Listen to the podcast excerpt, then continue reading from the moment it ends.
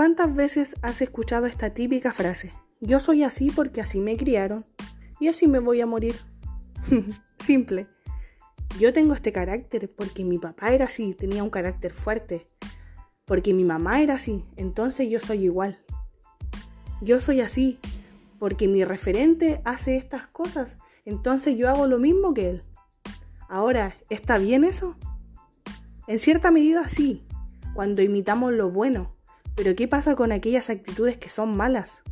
¿Qué pasa con esas malas enseñanzas que normalizamos y adoptamos como propias? A medida que vamos creciendo, nuestra perspectiva del mundo va cambiando. Tal cual a tu mamá, tal cual a tu papá, tal cual a lo que te enseñó tu abuelo o tu abuelito, o un ser querido, o algún amigo, no somos, pues somos seres únicos e irrepetibles y no lo digo yo, lo dice la ciencia, está comprobado. Ningún ser humano es igual a otro. No repitas los malos patrones. Eso es lo que te quiero decir hoy. No repitas las malas enseñanzas que no te llevan a un buen destino. Hay un rey que me llama mucho la atención y es el rey Josías. Josías era un niño cuando fue rey, tenía 8 años aproximadamente.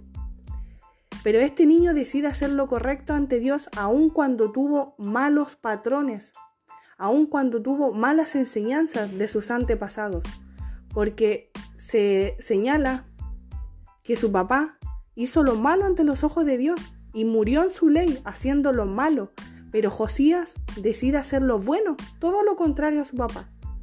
Por ende, no te puedes quedar atrás y decir, porque mi mamá era así, yo sigo el mismo ejemplo. Si es un mal ejemplo, no lo sigas. Si tienes un amigo o un referente y sigues su ejemplo y es malo, no lo sigas, porque no te va a llevar a buen destino. ¿Sabes qué pasa? Que de lo malo sí puede salir algo bueno, aunque sea ilógico. Y es que, aunque el papá de Josías hizo lo malo, salió algo bueno. ¿Y quién fue? Fue Josías. Josías el que decidió hacer lo bueno el que no se justificó diciendo, sabes, mi papá era así, por eso yo soy así. No, él decidió hacer lo bueno. ¿Quién demuestra amor incondicional? ¿Sabes quién puede ser el mejor referente? Este, el que demuestra amor incondicional. ¿Y sabes quién es? Jesús. Tanto así que da su vida, que se gana el repudio más encima de su mismo pueblo, ¿Sabes por qué? Por actos, por actos como sanar un sábado. Por esto lo comienzan a repudiar, porque para él era más importante traer sanidad sobre una persona. Era prioridad sobre las leyes judías. Él prefería esto. Aun cuando la vida de esta persona no estaba en peligro, él quería sanar a las personas, sanar su corazón. Y estos mismos actos y otras cosas lo llevan al final a dar su vida por nosotros. Y algo que me llama la atención es que le quisieron quitar la vida al único que era capaz de salvarla, al único que podía salvar la vida dándole qué? Vida eterna. ¿Y sabes qué te quiero decir hoy? Sigue este ejemplo, el buen ejemplo, el único buen ejemplo y mejor referente que puedes tener. Y es Jesús.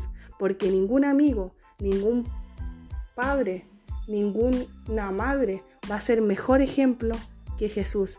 El único que te va a llevar a un buen destino, y esto te lo puedo asegurar, te va a llevar a un destino que ni tú ni yo imaginamos, porque los planes que nosotros pensamos a veces no son los mismos de Dios, y a veces Dios nos lleva más allá de nuestras expectativas.